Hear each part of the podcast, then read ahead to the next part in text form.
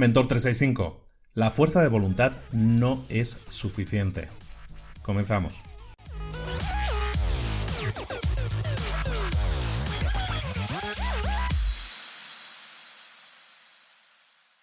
Todos tenemos fuerza de voluntad. Aunque digamos lo contrario, todos la tenemos. Todos nos levantamos por la mañana, aunque no nos guste, y nos arrastramos, aunque sea, a ir al trabajo o hacer aquello que necesitamos hacer cada día. Eso es fuerza de voluntad. Todos la tenemos.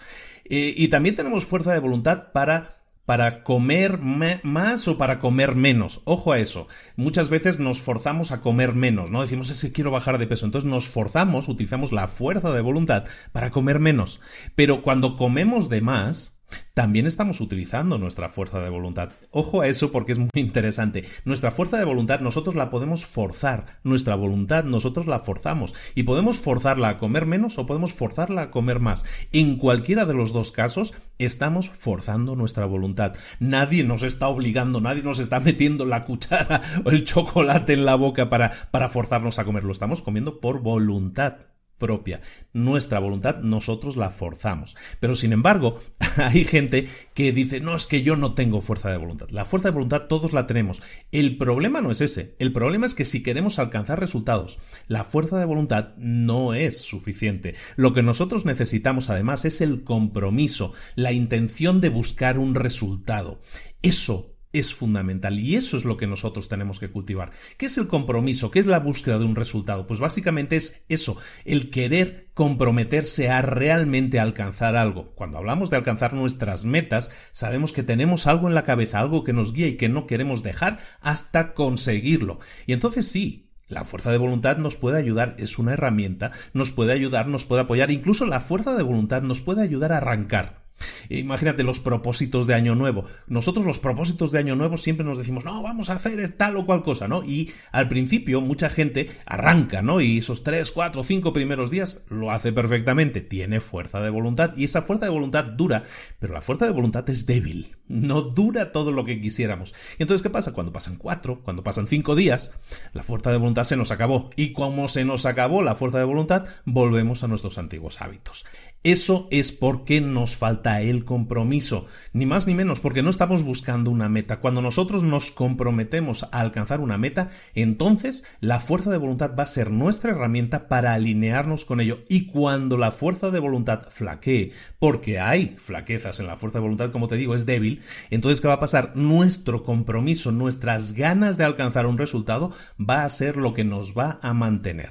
Por lo tanto, ahí te va la tarea del día. La tarea del día no es otra cosa que que empieces a pensar un poco, que empieces a, desarrollar durante esta próxima semana lo siguiente.